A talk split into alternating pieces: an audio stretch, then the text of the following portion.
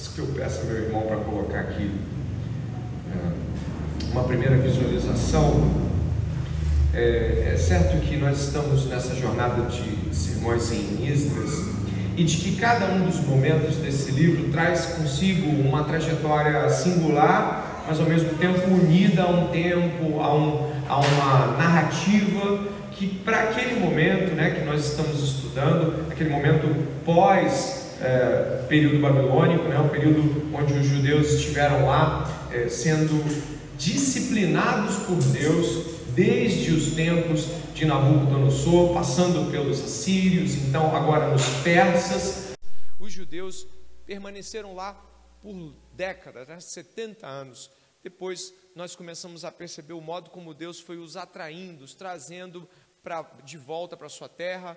Houve a construção do templo, as bases foram colocadas, então houve um período de interrupção que durou quase 12 anos de interrupção. Então Ageu, Zacarias profetizando e, e dizendo ao povo que marchassem na direção da jornada que o Senhor tinha para eles. O Senhor foi, levantou homem como Esdras. A gente tem a história de Neemias cruzando também com a história de Esdras.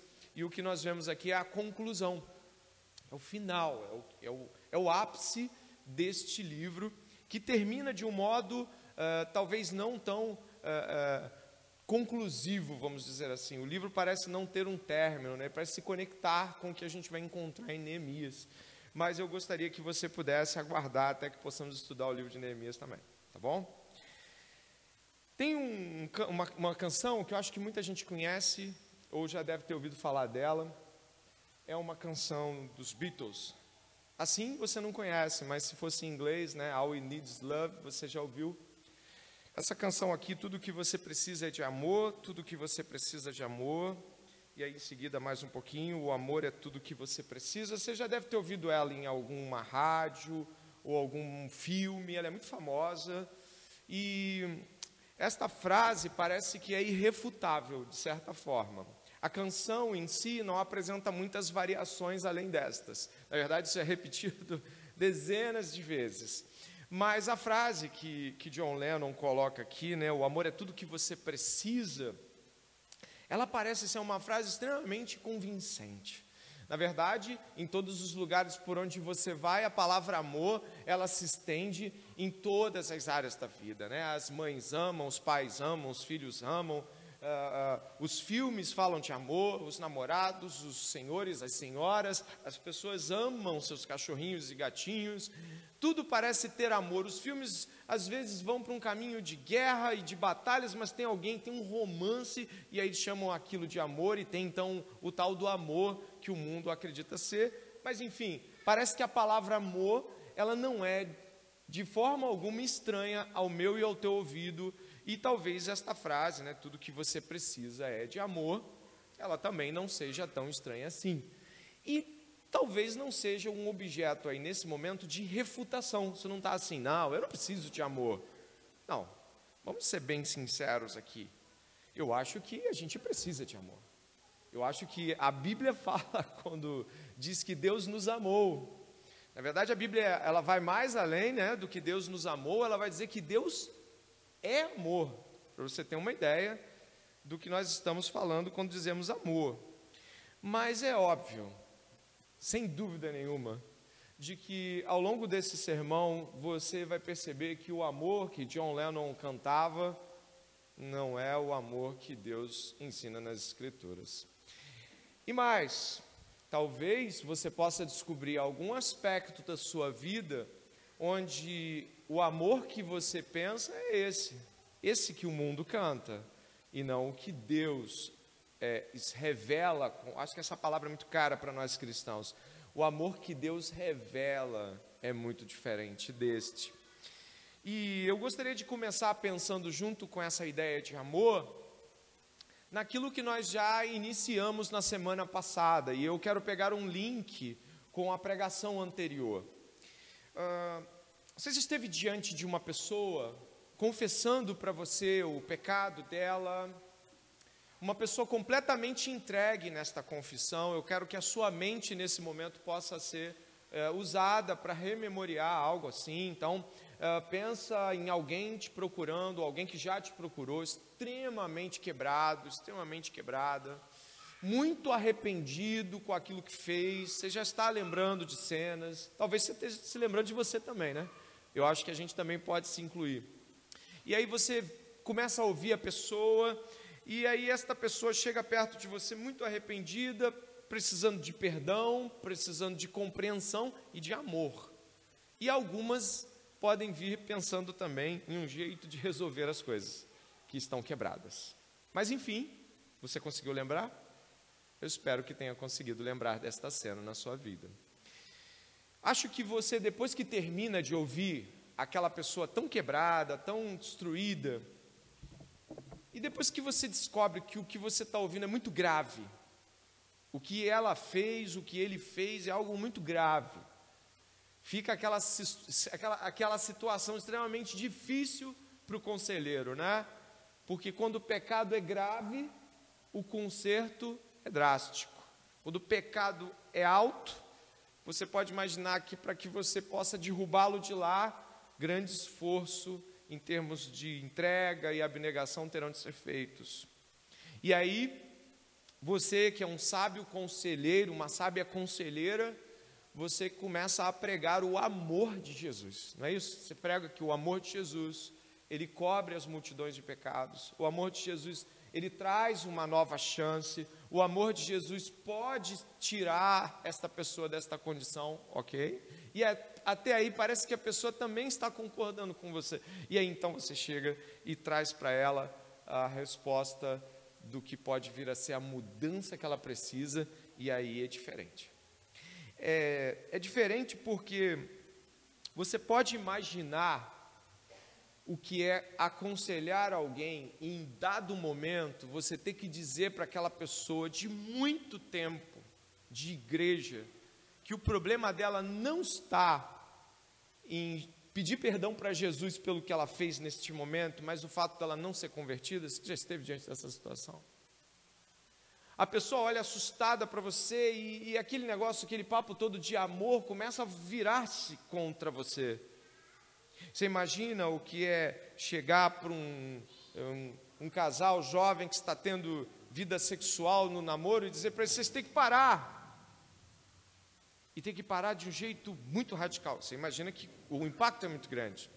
Você imagina o que é chegar de repente um pastor mais maduro chegar para um pastor mais velho e não amadurecido e dizer para ele: já pensou? Olha, a sua pregação, o modo como você está dirigindo a igreja, está destruindo as pessoas. Parece que o amor vai até onde a disciplina não chega para muita gente. Você imagina o que é você chegar diante de alguém totalmente quebrado, sabe que está com problemas, mas no fim das contas Parece que tudo que estava sendo dito até aquele momento era super de amor, mas agora você vai dizer o seguinte: mas alguma coisa tem que ser feita. Já esteve diante dessa situação? Alguns já.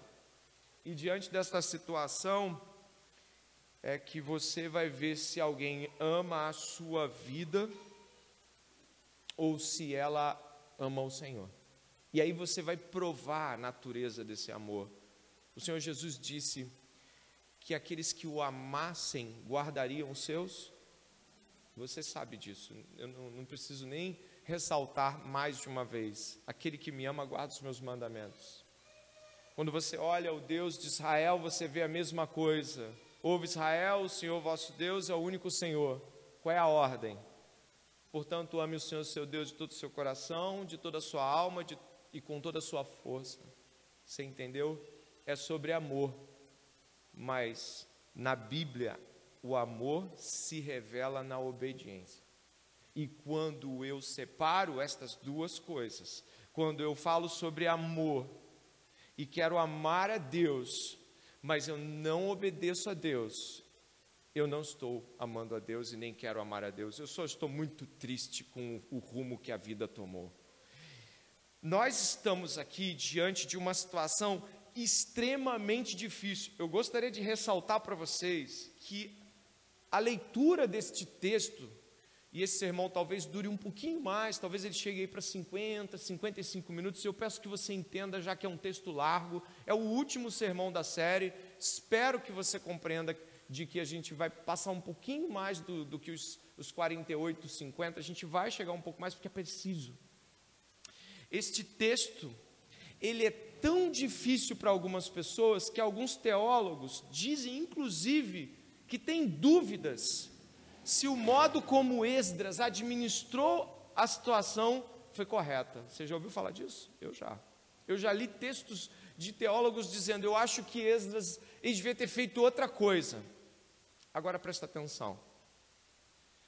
Se um texto como esse pode ter dúvida da parte de um teólogo em relação a Esdras, e o texto todo é Deus estava com ele, e na hora de uma decisão difícil como essa, o teólogo diz: agora já não está mais. Eu acho que até os teólogos podem ter dificuldades quando o amor de Deus se revela na obediência radical aos seus mandamentos. Até a pessoa mais teológica deste lugar, a pessoa que vai explicar para a gente amor com eros, ágape, filos e tudo mais que o amor, o amor no Evangelho de João. Talvez você vai fazer uma tese sobre o amor na perspectiva joanina, mas até a pessoa mais douta, quando está diante de uma decisão como a de Esdras, pode duvidar se o amor e a obediência radical combinam. E eu gostaria de, neste prólogo, dizer para vocês que não é exclusividade de uma pessoa com dificuldades, porque está chegando na Bíblia. Obediência é difícil para todos nós o amor do filho se revela em obediência ao Pai para alcançar a todos nós. Logo, indo nesta direção, eu gostaria de dizer para você, e por isso que eu li só o verso primeiro, de que teremos hoje um desafio em amar, não porque não está claro o texto, mas porque o Senhor vai tocar em nossos corações em aspectos dos quais acreditamos que já amamos a Deus, mas de fato não somos radicais em seu amor. Eu gostaria que você pudesse então comigo observar dois textos para que as coisas se conectassem. Aí mesmo no livro de Esdras, você vai saber do que se trata. Do que estamos falando? O que, que aconteceu, pastor? O que houve com aquele povo que veio com tanta felicidade, que refez a Páscoa, o templo, as muralhas estavam sendo feitas, todas as festas, festa da cabana, fez tudo. O que, que aconteceu? Houve uma revelação, um escândalo de pecado entre os chefes e os maiorais do povo. Leia comigo o capítulo 9, verso 1 e 2. Olha só capítulo 9. Acabadas estas coisas, alguns dos chefes vieram falar comigo, Esdras, né? Dizendo: O povo de Israel, os sacerdotes e os levitas, não se separaram dos povos de outras terras e das suas abominações, isto é, dos cananeus, dos heteus, dos fariseus, dos jebuseus, dos amonitas, dos moabitas, dos egípcios e dos amorreus, tanto eles como seus filhos casaram com mulheres desses povos, e assim a linhagem santa se misturou com os povos dessas terras. Os chefes e os magistrados foram os primeiros a cometer esse pecado.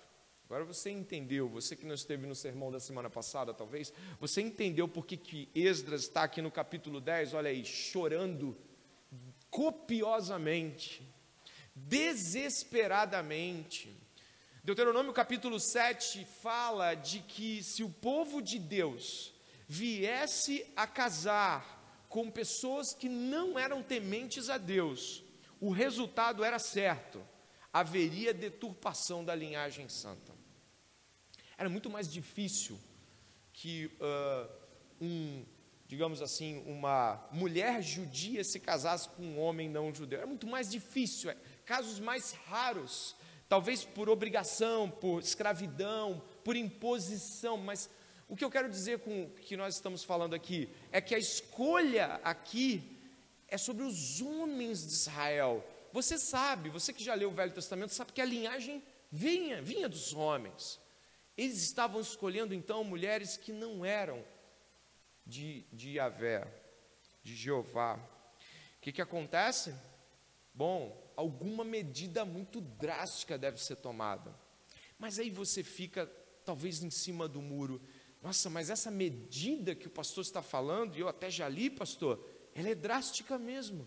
Parece que ela muda todo o panorama das relações ali. Muitas famílias vão ficar separadas, muita gente vai ficar sem pai, filhos vão ficar sem mãe. É isso que você vai encontrar depois. Mas eu gostaria antes que você soubesse que nós temos às vezes muito mais zelo com o bem-estar de nossas próprias relações mútuas do que com a glória do Deus de Israel.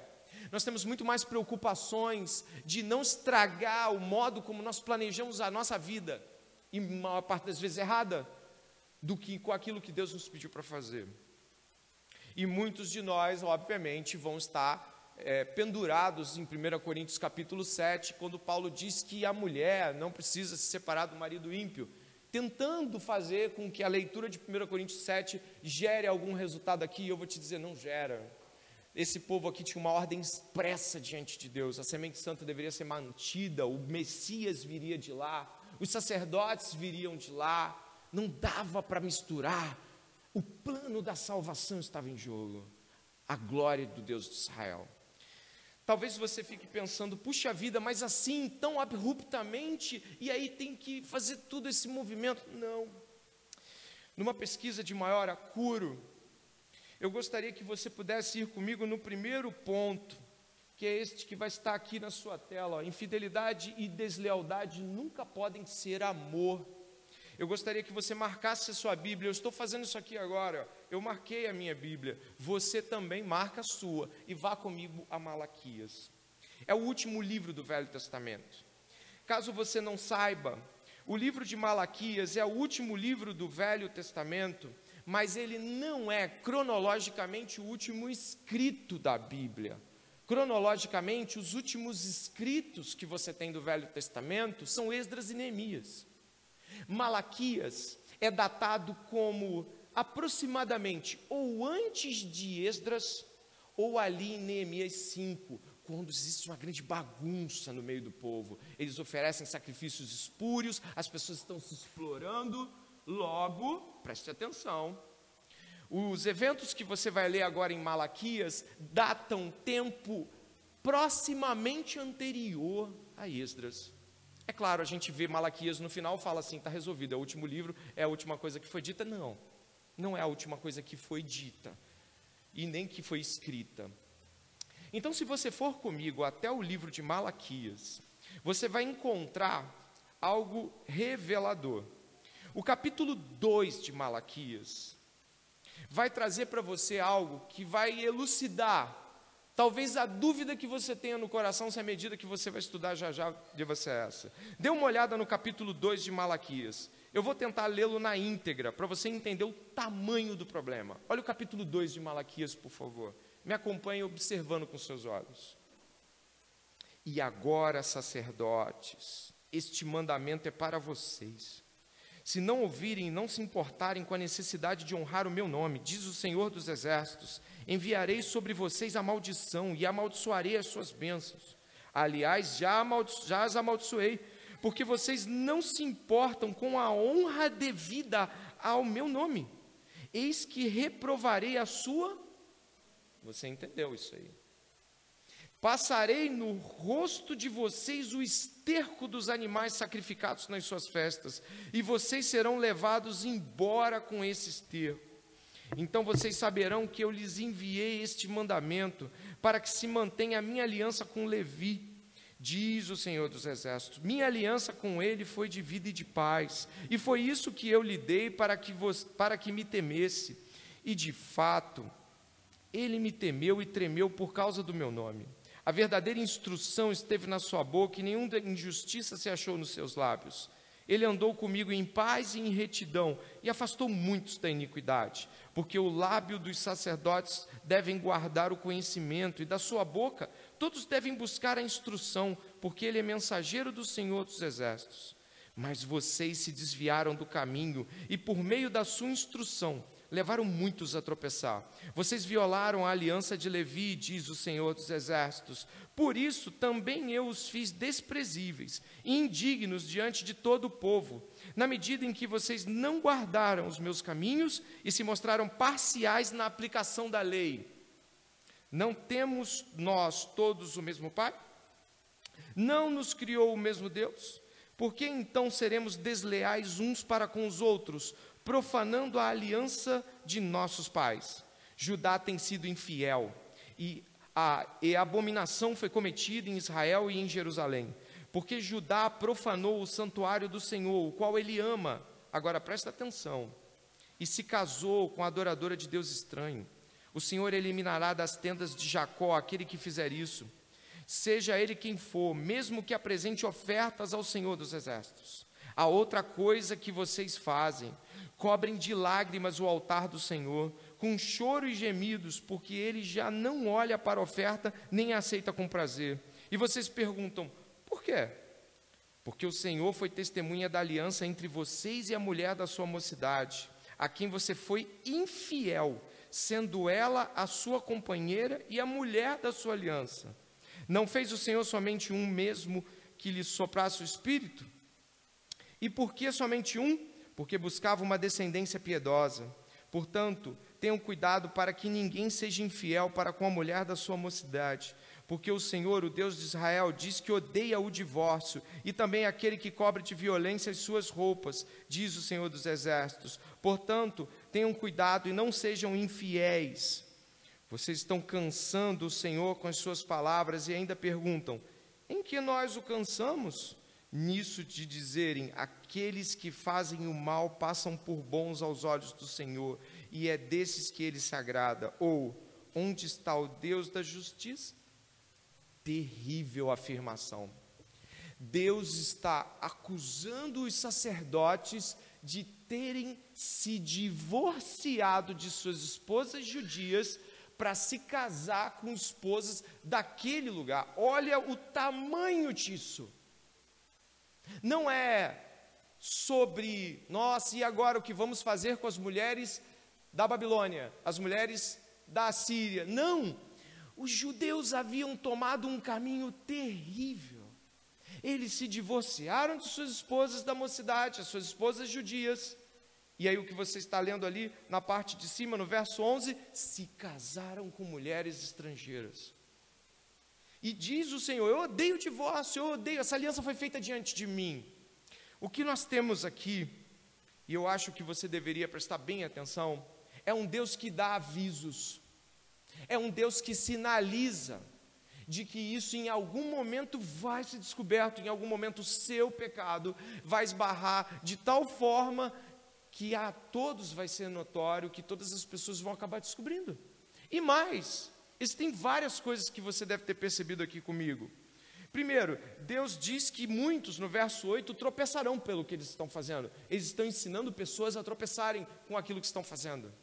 O verso 11 diz de que eles estão conscientes que são mulheres idólatras. Deus está falando, vocês casaram com uma mulher que é uma mulher que adora outros ídolos. Vocês estão trazendo isso para dentro das suas casas de modo consciente. Não é sobre Raabe e Ruth. Elas se converteram a Deus. Eles tomaram essas mulheres conscientes de que não havia conversão nenhuma. Mas o verso 9 diz que Deus os fez indignos diante do povo. O verso 14, 15 e 16 é que atropela tudo de uma vez. Por quê? Se divorciaram de suas esposas judias e assumiram uma vida onde, sabe, Deus não faz nada. Eu acho que deve ser o contrário. Ele está abençoando quem faz mal. Eles debocham de Deus aqui. Esse texto, ele tem um lugar, ele tem uma data, ele tem uma época. A gente está falando do período exatamente que nós estamos no nosso corte lá em Extras. Deus está dizendo: vocês não honraram o meu nome, vocês não levaram a sério a aliança comigo. Eu, olha, é, é pesado este, esse verso 3, né? Eu vou passar esterco no rosto de vocês, na descendência de vocês. Eu estarei reprovando a descendência de vocês. E você sabe muito bem que Deus não acabaria com a promessa dele, porque Deus é fiel, ainda que sejamos infiéis. Mas aquela geração não veria o, o, a linhagem messiânica.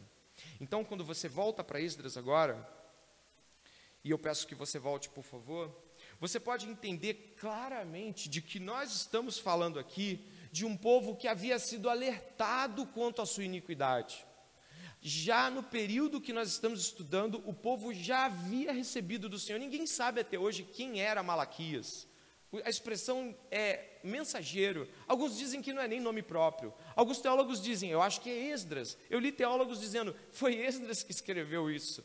Até porque no, no, capítulo 1, ali no verso 8, usa uma expressão idêntica, governador. Governador é uma expressão só usada no Velho Testamento para os governadores da Pérsia e, e daquele período. Então, o livro de Malaquias consistentemente é um livro daquele período. Mas eu não acho que foi Esdras, não. Acho que Deus usou alguém ali. Não parece ser Esdras, parece que Esdras estava muito mais pranteando do que profetizando contra o povo. E parece que isso é de um período anterior. Você pode ver que começa pelos sacerdotes e a coisa vai caminhando. Os chefes vão ensinando a maldade a outros. Onde a gente pode entender aqui? Deus nunca, nunca vai permitir que infidelidade e deslealdade com o nome dele e com as alianças feitas em nome dele sejam passadas impune. Existem duas alianças que são muito claras nas Escrituras. Uma é a aliança conjugal feita diante do Senhor. A outra é a aliança que uma pessoa faz com a igreja local, a aliança que a gente tem, o pacto em Cristo Jesus, os membros de uma igreja com o seu Senhor e como membros dela, eles têm um pacto, um pacto de sangue, eu diria, no sangue de Jesus. Nós não podemos achar que passaremos impunes diante de infidelidade. Qual o grande desafio que a gente tem? Como Deus é misericordioso, ao invés de nos afastarmos da nossa iniquidade e tomarmos uma atitude de não, as coisas vão entrar em ordem, Senhor, eu entendi, a mensagem foi para mim, eu vou, como diz Jó, né, fazer aliança com os meus olhos, chegar Ponto, eu entendi, naquela quinta-feira eu entendi. Não. Parece que o nosso coração, ele não muda, parece que não basta entender. A gente espera o progresso da destruição. E sabe o que, que aconteceu? Você agora está, anos depois, tudo pronto para dar certo. Templo, muralha, povo, está tudo bonito. E o que, que vem à tona? A ins não dá para sustentar o pecado. Em 1 Tessalonicenses capítulo 4, você deve lembrar que o Senhor diz que nós somos chamados à santidade, que ela é vontade de Deus. A santidade é a vontade de Deus. Vocês devem lembrar que naquele período do texto ali, ou naquela perícope, Paulo vai falar em 1 Tessalonicenses capítulo 4, de que Deus abomina a imoralidade sexual. Vai, vai falar também em 1 Coríntios que o corpo é o templo do espírito e que quem peca contra o próprio corpo, existe algo grave, existe um lastro que acontece, o corpo é o templo do Espírito Santo. Logo, quando nós estamos falando sobre imoralidade sexual, infidelidade sexual e todas essas coisas, o lastro disso é muito grande. Se você está aqui esta noite, passando por coisas tais como essa, infidelidade conjugal, ou você é solteiro, mas você tem seus olhos adulterados com pornografia, lascívia e todas essas coisas, o texto diz em 1 Tessalonicenses capítulo 4, de que quando defraudamos alguém, o Senhor é vingador destas coisas. Significa que Deus opera o castigo devido. É muito sério isso. Logo, e concluindo esta primeira etapa, Deus não deixaria que isso passasse impune. Deus não deixaria que o pecado ficasse por debaixo dos tapetes. Se existe alguém aqui passando por isso agora, em nome de Jesus, Entregue o seu caminho ao Senhor, confie nele e ele vai fazer uma mudança. Entregue os seus olhos, o seu coração e abandone o seu pecado sexual, abandone sua infidelidade. Não espere que as coisas tenham que chegar a Esdras 10, você já está lendo Malaquias 2, você já está ouvindo o que Deus está falando. Então, neste momento, tome uma decisão diante do Senhor e jogue para fora toda a abominação sexual ou toda a infidelidade diante do Senhor. Amém? Compreendendo isso, somos capazes de ir até Esdras. Mas antes, eu gostaria que você pudesse ir até uh, o livro, o primeiro livro de Reis, por favor. É bem pertinho daí. É só você paginar para trás de Esdras.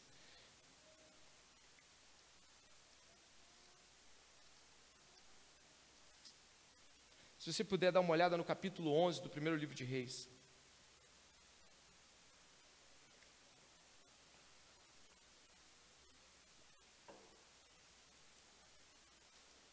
Você vai se lembrar de um homem muito sábio, o maior teólogo do seu tempo, Salomão.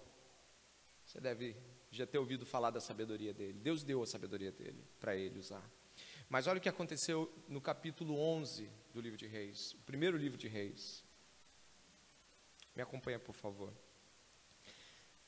Além da filha de Faraó, Salomão amou muitas mulheres estrangeiras, moabitas, amonitas, edomitas, sidônias e etéias. Mulher, mulher, mulheres das nações de que o Senhor tinha dito aos filhos de Israel: não casem com elas, nem casem elas com vocês, pois perverteriam o coração de vocês para seguirem os seus deuses. A estas Salomão se apegou pelo amor tinha setecentas mulheres que eram princesas e trezentas concubinas. As suas mulheres lhe perverteram o coração. Sendo já velho, suas mulheres lhe perverteram o coração para seguir outros deuses, e o coração dele não era fiel ao Senhor, seu Deus, como havia sido fiel o coração de, de Davi, seu pai. A promessa de Deus de que se isso fosse feito, seria resultado, teria como resultado a destruição, aconteceu. O reino de Salomão foi dividido em dois e nunca mais Israel teve unidade. Nunca mais isso foi retirado de Israel. Logo, ao entender desta forma, Esdras está apavorado. Ele está olhando e ele sabe que Deus vingará e usará com justiça o seu poder contra o povo, afinal, o povo prevaricou contra o Senhor. Agora sim, venha comigo até Extras. E se você entendeu este primeiro ponto, compreende que o que vai acontecer em seguida no livro de Esdras é muito, muito sério e dramático. O capítulo 10, verso 1, gente, acompanha com seus olhos, observando a narrativa. Esdras está em prantos, ele está destruído, porque ele sabe que vai vir sobre eles ele sabe que Deus vai cobrar aquilo. Ele, ele, ele sabe que não é, não, não tem muito tempo. Agora que já foi tudo descoberto, algo precisa ser feito. Então ele chora, ele chora, ele chora, e ele, se, ele está amargamente triste com isso. E aí o que acontece? Dê uma olhada no verso 2. Então Secanias, filho de Jeiel, um dos filhos de Elão, tomou a palavra e disse a Esdras: nós temos transgredido contra o nosso Deus, casando com mulheres estrangeiras que pertencem aos povos desta terra. Mas, quanto a isso, ainda há esperança para Israel. Façamos agora uma aliança com o nosso Deus, de que despediremos todas essas mulheres e os seus filhos, segundo o conselho do meu Senhor e dos que tremem diante do mandamento do nosso Deus. Que se faça segundo a lei. Levante-se, pois, levante-se, pois é incumbência sua, e nós o apoiaremos. Seja forte e mãos à obra. Caramba, que dificuldade isso! Que situação! Aqueles homens viram o pranto do, do, do líder deles e viram o zelo dele pelo Senhor, e eles mesmos levantaram a mão e falaram assim: tem um jeito da gente reverter isso. A gente faz separação de tudo isso que nós cometemos de errado. Imagine quanta dor estaria envolvida nisso. Imagine que escolha difícil é essa. Quando nós guiamos pessoas, você talvez tenha a oportunidade de ser um tipo de liderança para alguém. Quando esta pessoa peca, quando essa pessoa decide tomar um rumo extremamente destruidor para a sua vida, ou mesmo quando você descobre algo muito ruim, você dói, dói junto. Você não fica assim, bem feito, ou e agora é, nossa, porque você sabe que você vai fazer parte daquela reconstrução também. Porque você é com ela. Logo, quando você e eu estamos diante desta situação, não devemos abandonar as pessoas, mas devemos prantear por elas e estar disposto a reconstruir com elas. É isso que vai acontecer aqui agora. Não facilmente, com muita dificuldade. E o que nós temos aqui são algumas coisas caras. Repare só, caras, custosas para nós como cristãos. Repare só, eles reconhecem no verso 2 a transgressão. No verso 3, eles reconhecem que uma aliança tem que ser refeita com Deus. Com Deus. Eles entendem que o que eles fizeram foi contra Deus. O pecado é contra Deus, ainda que seja contra alguém, ele é primeiramente contra Deus. E eles reconhecem isso. Isso é muito importante para quem está reconstruindo. É contra quem você pecou? Contra Deus. E aí sim há reconstrução em Deus.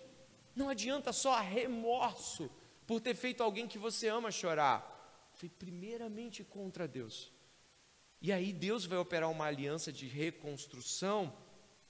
Mais um ponto aqui importante, muito importante, que é uh, o verso, o final do 3 e o início do 4. O final do 3, eles reconhecem que ter, terão de fazer o que a lei requer. A lei é mais maior do que todos nós aqui. As leis de Deus, a verdade de Deus, os dez mandamentos, as ordens que Cristo deu, o sermão do monte, tudo aquilo que você reconhece e sabe que é Escritura, e você sabe que a Escritura é ordem para nós, deve ser levada a cabo de modo radical, de modo total. Mas o que acontece? Nós ficamos tentando Deus, fazendo uma coisa e não outra cumprindo uma parte, mas outra não. E aí a nossa vida vai neste, é, digamos assim, neste embuste de cristianismo, essa falsidade hipócrita, onde você, pô, acertei minhas contas aqui com Deus, isso aqui Deus ainda vai esperar e eu vou, sabe, é como se o pecado pudesse esperar a reconstrução, é como se ele ainda pudesse ter uma casa por um tempo. E estes homens estão completamente desbaratados aqui, porque eles sabem que a coisa é muito mais grave. O verso 4 é de muito significado para nós. Ele vai dizer que eles reconhecem que não conseguiriam fazer isso sozinhos. Eles precisavam da ajuda de Esdras. Eles precisavam, para o povo poder reconhecer um homem de Deus. É muito difícil recomeçar sozinho. É muito difícil até ter forças para mudar todas as coisas ao seu redor. Muitos de nós não reconhecemos isso. E às vezes, por dando murro em ponta de faca, tentamos fazer as coisas sozinhos. E aqui, eu, eu antes de passar para outra parte, eu gostaria de falar, né, que é esse segundo ponto que nós estamos trabalhando já. Disciplinar é amar. Quando nós estamos falando sobre disciplinar alguém, sobre alguém ser disciplinado, nós estamos falando de amor. Existe muito amor envolvido aqui. Esses homens reconhecem que devem amar a Deus com tudo que têm e são. Esdras reconhece que deve amar a Deus atu, atu, atuando em sua reconstrução. E eles ambos devem amar a Deus e sua lei, e isso lhes custará muito. Passando para a terceira uh, etapa, nós vamos ter entre os versos 5 e 14 uma urgência enorme em abandonar o pecado. Lendo você vai perceber que quando Esdras percebe que os homens de fato estão querendo abandonar o seu pecado, e quando algo tem que ser feito, não é para ano que vem. Olha o texto que você vai perceber isso. Verso 5: Então Esdras se levantou e fez com que os principais sacerdotes, os levitas e todo Israel jurassem que fariam segundo esta palavra. E eles juraram. Esdras se retirou de onde estava, diante da casa de Deus, e foi para a câmara de Joanã, filho de Eliasibe.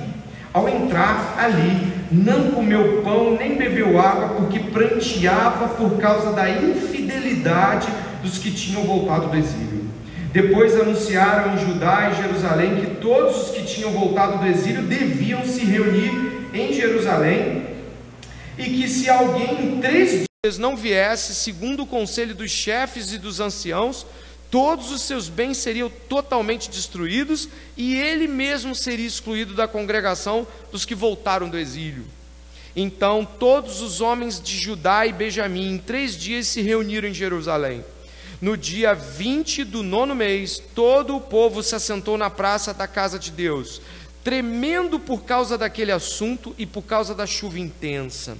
Então o sacerdote Esdras se levantou e lhes disse: vocês foram infiéis, casando com mulheres estrangeiras, aumentando a culpa de Israel. Portanto, façam confissão ao Senhor, Deus dos seus pais, e façam o que lhe agrada. Separem-se dos povos desta terra e das mulheres estrangeiras. E toda a congregação respondeu em voz alta: Que assim seja. Faremos segundo as suas palavras. Porém, o povo é muito, e sendo época das chuvas, não podemos ficar aqui do lado de fora. E isto não é coisa que se faça em um dia ou dois, pois somos muitos os, os que transgredimos neste assunto que os nossos chefes decidam por toda a congregação e que todos os que em nossas cidades casaram com mulheres estrangeiras venham a eles num dia marcado acompanhados dos anciãos e dos juízes de cada cidade, até que se afaste de nós o furor da ira do nosso Deus por causa desta situação. Medo de Deus é algo que nós precisamos até recuperar, não por conta do inferno, não por conta de estarmos como aqueles que não sabem se vão ser salvos ou não por causa dos seus pecados, não, medo de saber que Deus foi desonrado e de que isso foi feito diante dos olhos de muitas pessoas e de que o meu mau exemplo guiou outras pessoas a maus exemplos e que dezenas de pessoas foram afetadas com o meu pecado. Eles têm consciência do lastro do pecado do tamanho que o pecado tem. O prazo é três dias, venham três dias. Quem não vier em três dias vai perder tudo. Por que esta pressa? Por que esta urgência? Você leu no verso 14: a fúria de Deus. Estão tentando a Deus. A permanência da condição pecaminosa é como se fosse uma afronta ao Deus vivo. Você que está aqui agora, você que está aqui hoje conosco, você que está aqui ouvindo esta palavra, e tem consciência de quem você é diante de Deus. Eu não sei como você está aí. Que bom que eu não sei, posso pregar livremente. Mas você sabe se você está vivendo um pecado que você pensa, mas ninguém sabe, ninguém viu, é pequeno. O pecado tem raízes profundas. E raízes não são o tipo de coisa que a gente consegue ver. Elas ficam embaixo da terra. E essas raízes, elas vão se espalhando e se tornando fortes com o tempo. Você que está aqui hoje, se existe algo, por menor que te pareça na tua vida, e você sabe muito bem que isto é pecado, lance-se diante do Senhor. Não por medo do inferno, se você já é salvo, mas por temer e tremer diante de Deus. Vocês viram, eles estavam tremendo, porque eles sabiam do assunto. Já esteve para conversar com alguém sobre um assunto do qual você sabe que é terrível? Do qual terá de se abrir de um modo a se sentir pequeno e minúsculo e envergonhado. Ah, mas ninguém aqui esteve diante de Deus com o mesmo tremor. Diante de Deus a gente treme, treme na base. A gente olha e fala: Meu Deus, é diante do Senhor que eu estou. Por isso eu gostaria que você compreendesse que a obediência requerida para o que estamos vendo aqui e aí temos esse ponto 3, a urgência em abandonar o pecado é algo reconhecido daquele povo e deve ser reconhecido por nós também. Não tem impedimento, não tem tempo chuvoso, está chovendo, vem chovendo mesmo. Não crie, ah não, as coisas estão um pouco complicadas, pastor, eu sei que eu estou vivendo pecado, mas a gente pode falar sobre isso daqui a três semanas, pastor. Eu, eu sei que eu estou fazendo uma coisa que desagrada a Deus. O senhor tem uma agenda no mês que vem? Gente, do que estamos falando? Estamos falando de pecado. Os pecados de todos aqueles a quem Jesus salvou foram um motivo pelo qual ele padeceu o que ele padeceu, para satisfazer a justiça de Deus. Olhe o que o pecado causou em Jesus Cristo. Deve ser artigo para terminar o culto e você sentar e resolver procurar alguém, o pastor não pode, chama outra pessoa. Vem cá, ora comigo, isso do, isso do jeito que está, isso não vai ficar mais. Isso não pode continuar. Portanto, quando estamos falando sobre pecado, estamos falando sobre algo urgente. Paulo estava extremamente desgostoso com algumas atitudes da igreja de Corinto. Em dado momento, o pecado, quando ele foi consentido, ele se tornou até motivo de arrogância. Você já deve ter conhecido, tem conhecimento desse texto aqui, no capítulo 5, quando Paulo está lidando com um homem que tomou a própria mulher do pai, a madrasta, e o pessoal estava rindo disso, rindo de pecado, achando legal o pecado dele. Olha o que Paulo falou. Eu, na verdade, ainda que fisicamente ausente, mas presente em espírito, já sentenciei como se estivesse presente o autor de tal infâmia. Em nome de nosso Senhor Jesus, reunidos vocês e o meu espírito, com o poder de Jesus nosso Senhor, que esse tal seja entregue a Satanás para a destruição da carne, a fim de que o espírito seja salvo no dia do Senhor. Não é bom esse orgulho de vocês. Por acaso vocês não sabem que um pouco de fermento leveda a massa toda? É difícil excluir uma pessoa da congregação. Agora, o que dirá mandar embora esposas e filhos, sabendo que a ira do Senhor se acende sobre aquilo que você fez de modo consciente, despedindo a esposa da sua mocidade e tomando esposas estrangeiras? Então, quando nós estamos diante de tais situações, devemos considerar de que o Senhor, o nome dele deve ser honrado, de que as lideranças que muitas vezes penam para te ajudar a dar um passo, devem ser honradas também com a sua atitude em relação ao pecado. Imagine só um líder cristão, um discipulador, uma discipuladora falar: Poxa, isso aqui é pecado. E a pessoa falar assim: É, mas isso aí é a minha dificuldade, meu irmão. Isso aí, sabe, é, é uma coisa que eu não consigo. Você consegue entender que nós estamos falando de pecado? Você entendeu o que é pecado? Não tem essa. É o que, que é para fazer. Como é que, eu, como é que eu jogo isso longe? Como é que eu jogo isso? Você lembra de, de Marcos 9? Você lembra de Marcos 9? Lembra, deve lembrar, né? Se tua mão te faz pecar, o que, que você tem que fazer? É claro que você não vai cortar a mão literalmente, mas aquilo representa o que você faz. Corta, lança-o fora. Melhor é para ti entrar aleijado no céu do que com as duas mãos ires para o inferno. Aí completo, em Marcos diz ainda assim, onde o, o, bicho não morre, o fogo não apaga. E fala dos pés, para onde você vai, o que você faz, o que você vê. Se o teu olho te faz pecar, arranca e lança-o fora. Melhor para ti é entrar com um olho só nos céus do que com os dois olhos ires para o inferno, onde o bicho não morre e o fogo não apaga. Olha a repetição. Jesus está insistindo com a radicalidade contra o pecado. Jesus está insistindo com isso. E nós insistimos em, em, descredibilizar a gravidade do pecado. Eu acredito que essa palavra seja adequada. Descredibilização da gravidade do pecado.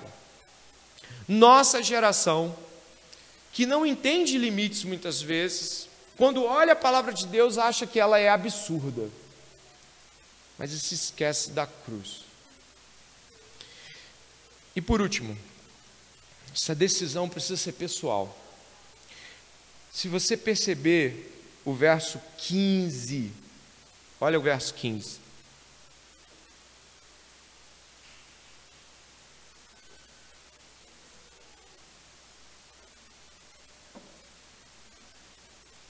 Por mais que os chefes das congregações estavam lá, Esdras, os homens estavam tomando a decisão de abandonar seus pecados, a decisão ainda era individual.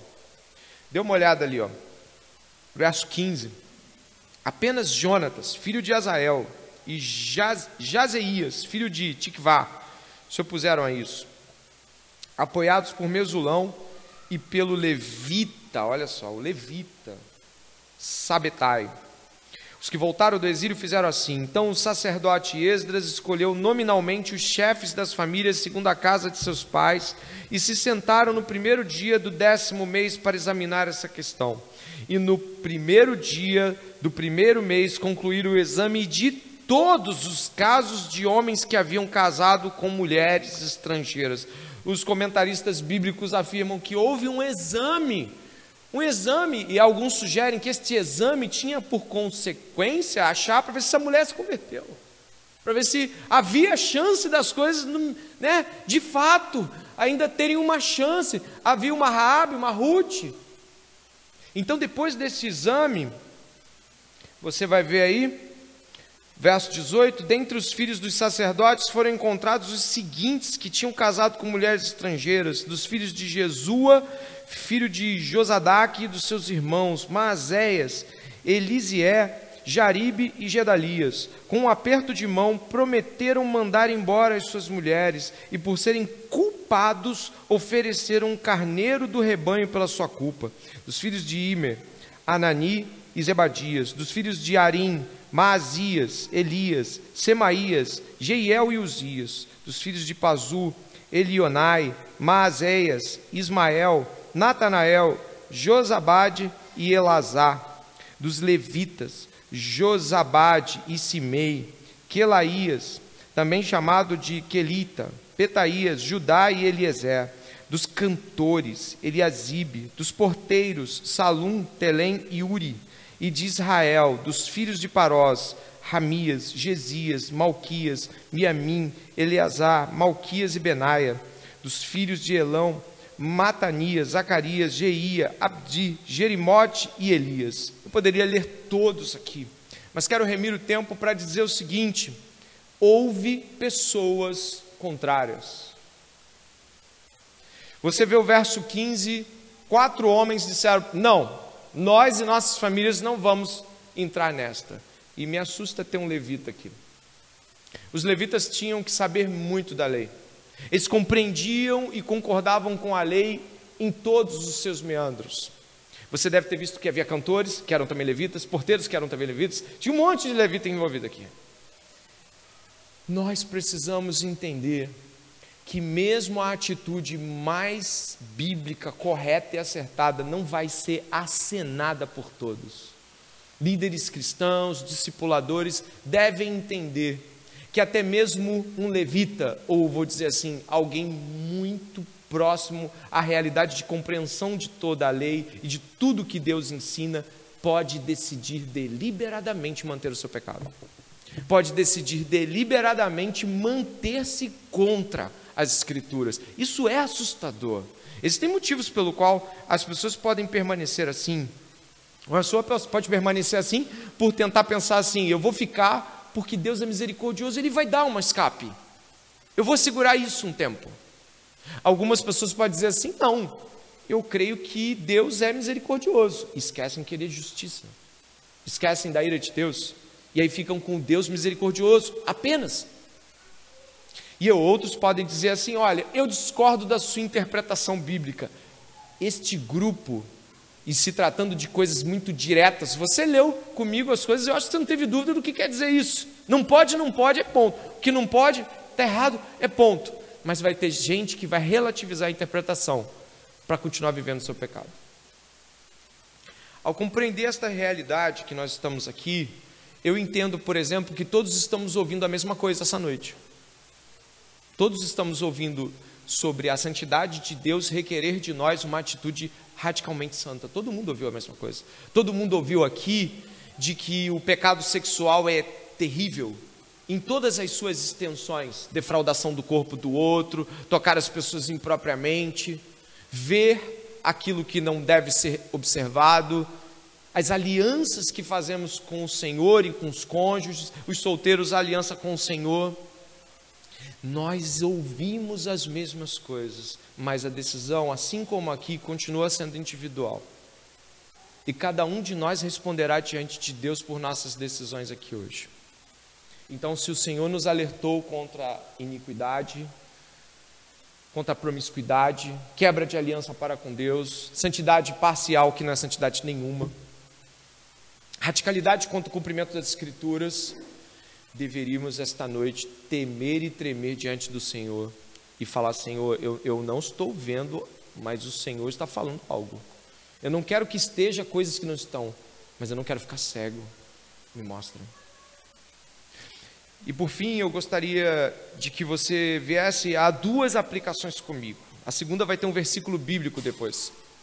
A primeira aplicação que eu gostaria de que você refletisse é de que se você está chegando para o cristianismo agora, talvez hajam pessoas que estão chegando para o cristianismo tem alguns meses.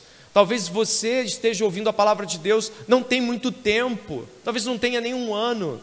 Talvez isso tudo de ser radical para Cristo seja muito novo. Mas eu gostaria de falar para você que a fé cristã, ela tem a ver diretamente com a cruz que os cristãos tanto falam. Nesta cruz, preste atenção. Deus satisfez a justiça dele em Jesus. Jesus levou o pecado do seu povo nu, espancado, envergonhado, abandonado e, pelo Pai, também deixado sem a graça favorável de Deus, porque ele precisava, naquele momento, pelos nossos pecados, estar separado de Deus. Você já ouviu, Deus meu, Deus meu, por que me desamparaste? Jesus Cristo recebeu o horror eterno da morte eterna em seus olhos na cruz do Calvário. E você que está chegando agora para o cristianismo não sabe que o cristianismo é radical em sua essência. A radicalidade contra o pecado parte da cruz, não da tua medida sentimental. Não sei se eu consigo, não sinto que consigo, não sei se eu tenho forças. Não é sobre isso, é sobre Cristo.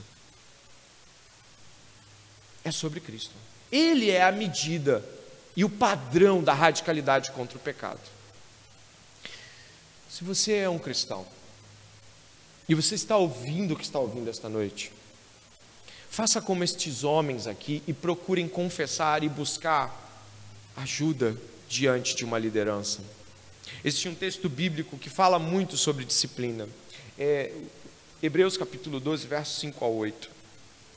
E vocês se esqueceram da exortação que lhes é dirigida como a filhos? Filho meu, não despreze a correção que vem do Senhor. Nem desanime quando você é repreendido por ele, porque o Senhor corrige a quem ama e castiga todo filho a quem aceita. Repara a disciplina que vocês perseveram. Deus os trata como filhos. E qual é o filho a quem o pai não corrige? Mas se estão sem essa correção, da qual todos se tornaram participantes, então vocês são bastardos e não filhos. Filhos são corrigidos.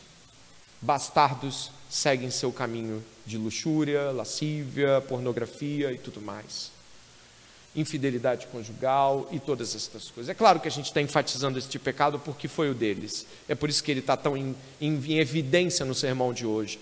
E eu não vou alargar os horizontes para falar de todos eles, mas eu diria o seguinte: nós temos uma aliança com o Senhor. A nossa aliança com o Senhor é uma aliança de santidade, separação. Nosso corpo é dele, nossa mente é dele, nossos olhos são dele. Nós não podemos fazer o que achamos, porque não somos de nós mesmos. Fomos comprados com sangue. Toda vez que nós relativizamos a nossa santidade, interpretando-a segundo a nossa capacidade de cumprir, nós vamos pagar caro por isso. Por isso, vá na direção do Senhor nesse final de culto, nessa oração que vamos fazer. Vá na direção do Senhor e diga assim: Eu entendi. Eu entendi, Deus, tem misericórdia de mim e não aplica o final da história. Me dá essa chance. Me dá a chance esta noite de não viver segundo a minha infidelidade, mas segundo o Senhor. A mão do Senhor está estendida em misericórdia esta noite. A mão do Senhor está colocada diante de você e de mim. E nós deveríamos aceitar a misericórdia do Senhor, a maravilhosa e doce misericórdia do Senhor. Peça ao Senhor ajuda Vá na direção dos seus líderes. Se o Senhor nos deu essa palavra hoje, Ele quer conserto.